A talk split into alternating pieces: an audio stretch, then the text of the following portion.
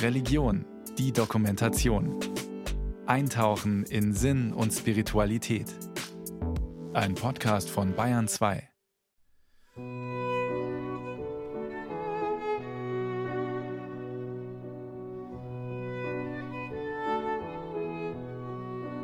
Also ich bin aufgewacht und habe gedacht, äh, was wäre, wenn es jetzt zu Ende wäre? Und dann habe ich gedacht, ich bin noch nicht verrückt, ich habe es doch nicht am Kopf, ich will hier raus. Also ich will leben und ich will hier raus. Das war ein ganz, ganz klarer Gedanke. Ich bin vor jetzt 38 Jahren sehr schwer krank gewesen und hatte nur eine zweiprozentige Überlebenschance. Und äh, ich denke, dass ich da schon dem Tod von der Schippe gesprungen bin, weil seitdem lebe ich ganz munter und fröhlich mit diversen Einschränkungen, aber immerhin, ich lebe. Das ist einfach ein Erlebnis gewesen, was ich äh, hatte, was äh, mein Leben schon nachträglich äh, sehr beeinflusst hat. Ich habe äh, äh, irgendwie die Angst verloren vor dem Tod. Das war das Interessante. Das ist total ein zweites Leben. Ich feiere auch immer meinen zweiten Geburtstag. Das ist dann immer im Sommer und ähm, das wird so richtig festlich begangen. Mich haben damals ähm, mehrere Menschen gefragt nach meinem Unfall und hast du was geändert? Also jetzt ist so, ne? Ähm, weil das ja doch ein sehr einschneidendes Erlebnis war. Und ich habe tatsächlich nichts geändert.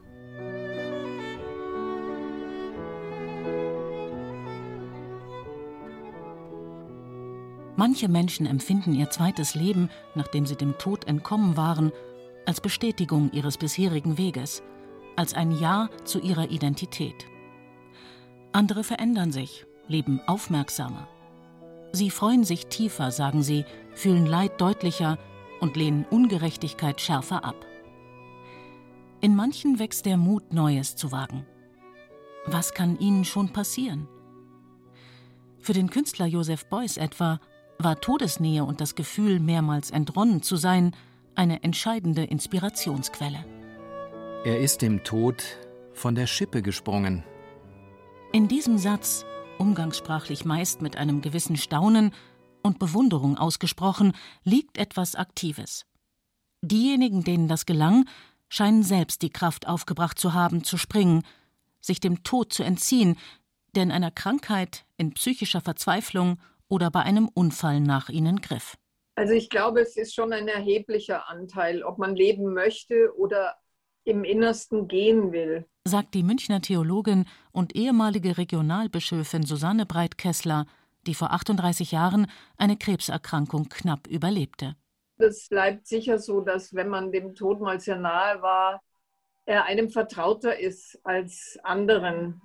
Ja, er, er war schon mal im Raum. Er ist für eine Zeit wieder weggegangen, aber man weiß, er kommt wieder und irgendwann geht man dann mit das ist dann in Ordnung. Wir erzählen von Menschen, bei denen Lebenswille und Glück, Möglichkeiten der Medizin und Hilfe anderer, also Wissen, Verstand und Zuwendung oder Liebe zusammenkamen, sodass sie weiterleben. Das gelingt natürlich nicht immer. Viele gehen von der Todesnähe in ein dauerhaft eingeschränktes Leben über, womöglich ins Koma. Sie und ihre Familien, ihre Freunde müssen dann Probleme bewältigen, die womöglich die Frage, warum bin ich gerettet worden, schärfer stellen. Darum geht es hier nicht, sondern darum, wie die Nähe zum Tod ein tätiges, weitgehend gesundes Leben prägen kann.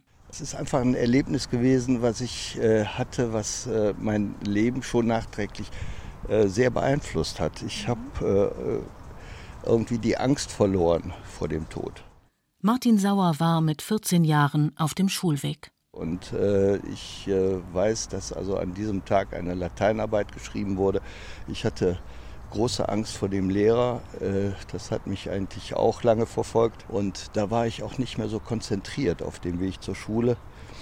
Und äh, ja, dann kam die Straßenbahn und... Äh, ein falscher Schritt, ein Moment der Unaufmerksamkeit. Die Straßenbahn erfasst Martin. Ob er seine Verletzungen überleben würde, ist lange Zeit ungewiss. Meine Eltern waren fürchterlich besorgt. Also das war äh, damals ja auch eine Zeit, das war Ende, Ende 50, äh, Ende 1950. Ähm, das war eine Zeit, da war die Medizin auch noch nicht so weit. Er selbst hingegen ist in eine tiefe Ruhe eingetaucht. Die Zeit, in der ich da so in der Schwebe war, äh, das war eine nicht schlimme Zeit, sondern das war eine Zeit, die äh, ja so ein bisschen ähm, zwischen zwei Polen hin und her pendelte. Der eine Pol, das war äh, das äh, Leben mit allem, was dazugehörte. Der andere Pol war die unendliche Ruhe, die man hatte. Also die, äh, ich hatte irgendwie so den Eindruck, es ist äh, alles ganz leicht erklärbar. Das ist wie ein Drogenrausch so ein bisschen gewesen. Äh, also alle großen Probleme, die schrumpften zur Winzigkeit. Und äh, es war eine unendliche Ruhe auf der anderen Seite. Das hat mir also tatsächlich äh, die Angst vor dem Tod genommen. Und das, ja, und das hat mich äh, äh, wirklich so nachhaltig beeinflusst, weil ich habe viele Dinge mit, aus ganz anderen Augen gesehen plötzlich. Ich habe gesagt, also ähm, es, es verschieben sich die Werte. Und zwar dauerhaft. Die innere Ruhe, die ihn frei macht von Todesangst, hat Martin Sauer nie verlassen. Das ist geblieben, ja. Das ist über die ganze Zeit geblieben. Dass er später Arzt wird, hat auch mit dieser Erfahrung zu tun. Sowohl mit der Gewissheit, dass er Menschen begleiten und ihnen Ängste nehmen kann, als auch damit, dass er ein besserer Arzt sein wollte als manche, die an seinem eigenen Krankenbett unsensibel agierten.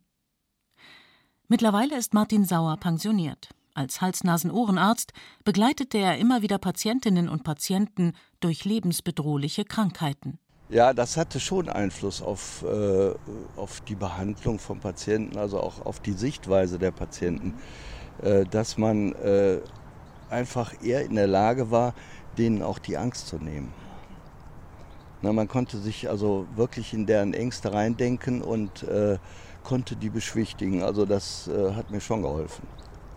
Und zwar beschwichtigen, ohne dass es ohne blöd ist, nein nein also sagt, äh, so easy peasy ja? nein nein ne? also das ich bin ja auch Ärzte die das dann weg ja natürlich ich habe auch äh, bei etlichen äh, Menschen eine Sterbebegleitung eigentlich gemacht äh, und äh, mache das im Augenblick auch wieder und äh, das kann eigentlich auch dem den Sterbenden so eine Zuversicht und Ruhe geben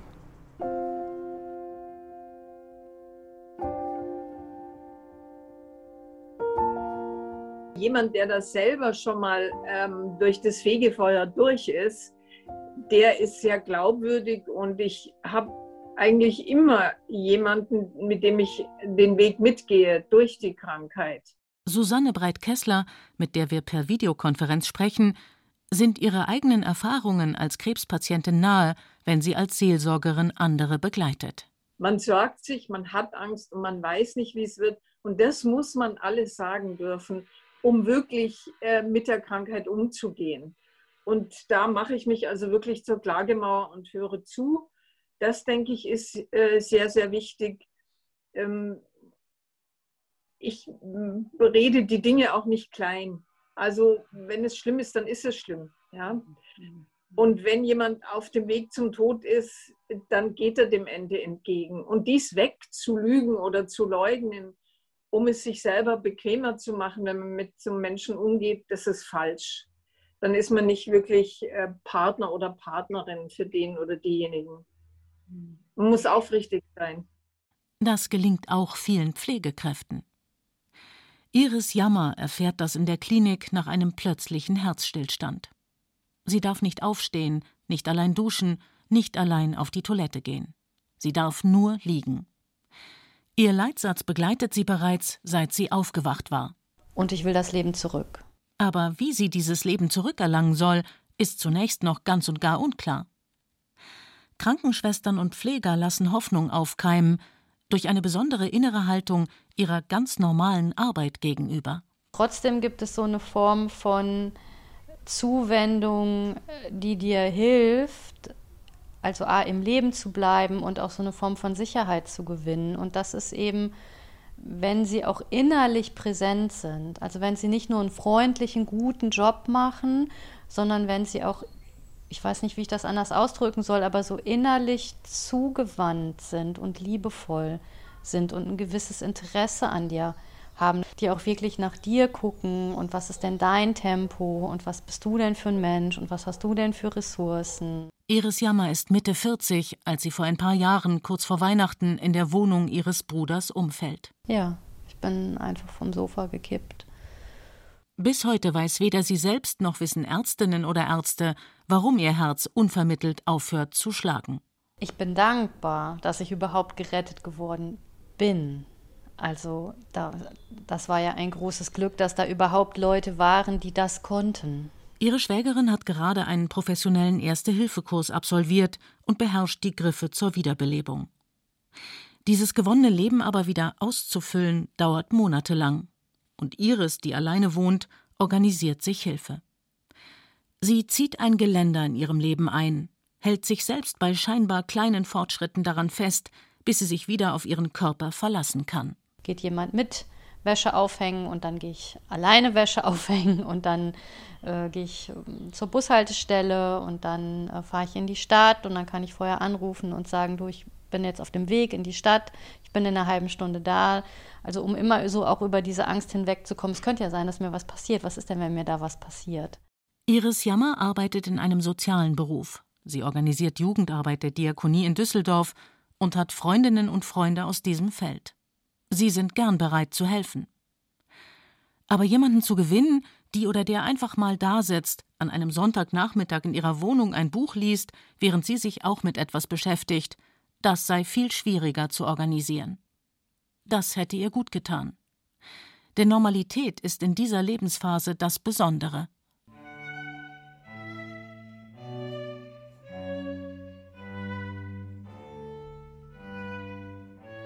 Ich bin ganz dankbar dafür, dass ich mein Leben zum zweiten Mal geschenkt bekommen habe. Ich meine, ich habe jede Chance ergriffen, die sich mir geboten hat. Ich habe auch gegen die Krankheit, ja, vielleicht nicht gekämpft. Ich habe sie angenommen und bin mit ihr umgegangen. Aber für mich ist es schon so, dass ich mit Gottes Hilfe nochmal habe neu anfangen dürfen. Susanne Breit-Kessler erkrankt mit Ende 20 an Krebs. Die Medizin spricht ihr 2% Überlebenschance zu. Was ihre Ärzte als unbedingten Lebenswillen erkennen, ist für sie eher die Bereitschaft zu suchen und immer wieder neu zu fragen, was diese Krankheit bedeuten könnte. In diesem Prozess wächst sie langsam einer Heilung entgegen. Von außen sieht ihr zweites Leben äußerst erfolgreich aus. Sie wird eine so bekannte wie anerkannte evangelische Theologin. Als Regionalbischöfin für München und Oberbayern ist sie die erste Frau als Bischöfin der Bayerischen Evangelischen Kirche. Unabhängig von ihrem beruflichen Wirken aber hat sie in diesem zweiten Leben neue Haltungen gewonnen. Ich habe schon Dinge geändert. Vor allen Dingen freue ich mich, wie ich zu sagen fliege, über jeden Dreck. Das ist natürlich eigentlich nicht die richtige Formulierung, aber ich freue mich einfach über alles. Ja. Wenn äh, auf dem Balkon eine Biene vorbeikommt und sich an meinen Blumen freut, dann freue ich mich auch sofort. Wenn irgendwo ein Schmetterling ist oder das Eichhörnchen zu Besuch kommt, dann kann ich mich da eine Stunde freuen. Ich kann über einen guten Scherz ewig lang lachen. Also die Intensivierung des Schönen hat dadurch schon stattgefunden. Und andererseits ertrage sie Leid und Ungerechtigkeit, die anderen Menschen widerfahren, noch weniger als früher. Richtig auf die Palme bringe es sie, wenn in der Öffentlichkeit oder auch im privaten Gespräch mit Phrasen über das Leid von Menschen hinweggedroschen werde. Ich zum Beispiel ähm, setze unbedingt auf Wahrheit und es macht einen nicht nur beliebt, wenn man wirklich sagt, was man denkt und was man meint und was man meint wahrzunehmen. Die Erfahrung der Todesnähe kann, sagt Susanne Breit-Kessler, in unterschiedlicher Weise an denjenigen haften, die gerettet wurden. Davon berichtet auch die Bibel. Jesus hatte einen Mann nach vier Tagen im Tod auferweckt. Es ist Lazarus, der vielleicht bekannteste vom Tod errettete Mensch. Er ist gezeichnet, als er dem Ruf Jesu folgt. Lazarus, komm heraus. Und der Verstorbene kam heraus, gebunden mit Grabtüchern an Füßen und Händen, und sein Gesicht war verhüllt mit einem Schweißtuch. Jesus spricht zu ihnen Löst die Binden und lasst uns gehen. Wenn man sich vorstellt, wie Lazarus aus dem Grab taumelt, scheint es, als würde es noch lange dauern, bis er einem Alltagsleben wieder gewachsen ist. Ähnlich sieht die Theologin Susanne Breit-Kessler eine der Frauen, die Jesus heilte. Ich denke auch sehr an Maria Magdalena, die er ja laut Bibel von sieben bösen Geistern geheilt hat, die sie ja wahrscheinlich auch tödlich gequält haben in der Seele. Das ist ja auch ein Sterben der eigenen Art. Äh, bis die sich wieder zurechtgefunden hat und wie die mit ihrem neuen Wertesystem überall angeeckt ist, weil sie gestört hat mit den Prioritäten, die sie gesetzt hat. Das ist nicht leicht für die Leute. Und wird dadurch manchmal auch für nahe Menschen schwierig, für Partner, Frau, Freunde oder Kolleginnen. Und zwar ungewohnt schwierig in vieler Hinsicht. Ändert jemand seine Werte grundlegend, fühlen andere sich zurückgesetzt. Ändert er oder sie nichts, stößt das auch auf Kritik. Wie Thorsten Kloss nach seinem Unfall mit dem Fahrrad erlebte. Ich habe manchmal das Gefühl gehabt, wenn mir die Menschen die Frage gestellt haben, und hast was geändert? Habe ich manchmal so durchgehört, also wenn mir das passiert wäre, ich würde aber so einiges ändern in meinem Leben. Ne? Sie können es natürlich jederzeit machen. Ähm, aber ich, nee, es ist, ist, mein, mein Weg und äh, der fühlt sich gut an. Thorsten Kloss und alle anderen Betroffenen müssen damit umgehen, wie die Menschen ihres Lebens, die Freunde und Verwandte, Kinder und Partner sich durch ihr Schicksal, ihren Unfall, ihre Krankheit ebenfalls mit der Grenze von Leben und Tod beschäftigen. Sie haben vielleicht Tage oder Wochen lang gebangt, hatten Angst und fragten sich, wie sie selbst weiterleben würden. Dieser Prozess ist für manche anstrengend. Es passiert sogar, dass Angehörige sich abwenden, weil sie es kaum aushalten, sich mit der Nähe des Todes zu beschäftigen. Vielen wird bewusst, dass die immer gegeben ist. Das sind einfach Dinge, die, die, die können passieren und da habe ich auch keinen Einfluss drauf. Thorsten Kloss war in den Ferien mit einem Freund in den französischen Pyrenäen. Ich bin ja mit dem Fahrrad gestürzt und äh, schwere Hirntrauma. Mir haben die, Arzt, die Ärzte später gesagt, ähm, wenn ich den Helm nicht aufgehabt hätte, äh, hätte es gut sein können, dass ich das Ganze nicht überlebt hätte äh, oder ich hätte das Ganze behindert überlebt. Sein Bruder zu Hause setzt ein paar Wochen lang seinen Beruf aus, leiht sich Geld, eilt an das Krankenbett, wo Thorsten im Koma liegt. Dramatische Wochen. Als ich wieder aufgewacht bin, ähm, war mein Bruder da. Ich habe mich natürlich gewundert, wo bin ich hier und habe mir erstmal erklärt, was ist passiert. Und ich habe wohl relativ normal reagiert und habe auch gefragt, was ist mit der Ferienwohnung, ist da alles klar gegangen und so weiter. Mein Bruder war noch total froh, dass es mir so gut geht. Aber schon am nächsten Tag erkennt Thorsten ihn nicht mehr und ein langer Weg der Genesung beginnt. Das ist ja eigentlich, wie soll man sagen, das Theater mit dem Hut. Josef Beuys, ein Mann, der mehrmals auf der Grenze zwischen Tod und Leben balanciert ist, daraufhin sein Leben geändert und mit von außen betrachtet großem Mut die Welt der Kunst revolutioniert hat. Er wäre dieses Jahr 100 Jahre alt geworden. Mehrmals berichtet er, wie ihn Todesnähe geprägt hat. Also das, das ist, glaube ich, ein, ein Erlebnis äh, für Wandlung innerhalb der Lebensabschnitte da gewesen. Beuys wird im Mai 1921 in Krefeld geboren und wächst in der kleinen Stadt Kleve am Niederrhein auf. Bereits als kleines Kind fühlt er sich vom Tod angezogen. Nicht etwa traurig, sondern eher erfüllt. So erzählt er es in einem Interview, das aus Anlass seines 100. Geburtstages auf YouTube noch einmal veröffentlicht wurde, unter Beuys von A bis Z. Also doch dieses Erlebnis hatte, dass ich eigentlich alles gesehen hätte von der Welt. Mit fünf Jahren? Ja, das war ein Erlebnis, was ich mit fünf Jahren hatte. Dass also jetzt die Zeit wohl lange genug wäre und ich jetzt abtreten müsste. Dieses Erlebnis habe ich ganz stark gehabt. Und es war natürlich sicherlich nicht nur ein Krisenerlebnis, sondern auch ein Bewusstwerden in gewisser Weise. Vielleicht eröffnet ihm dieses Bewusstwerden schon als er 13 Jahre alt ist, das Interesse an der Bildhauerei. Obwohl er andererseits als Kind seiner Zeit auch ein begeisterter Hitlerjunge ist. 1940 mit 19 Jahren meldet Josef Beuys sich zur Luftwaffe. Ja, man wurde ja gelegentlich abgeschossen. 1944 stürzt sein Flugzeug über der Krim ab. In diesem Fall war es ein schwerer Absturz. Wieder wird er gerettet. Die Umstände wurden nie ganz geklärt. Aber er erzählt dramatisch, wie Tataren ihn in der Sowjetunion im Feindesland am Leben erhielten. Sie entdeckten mich im Schnee nach dem Absturz meiner Maschine. Ich war noch bewusstlos und kam erst nach zwölf Tagen wieder richtig zu mir. Ich erinnere mich an den scharfen Geruch von Käse, Fett und Milch. Sie rieben meinen Körper mit Fett ein, damit die Wärme zurückkehrte, und wickelten mich in Filz, weil Filz die Wärme hält.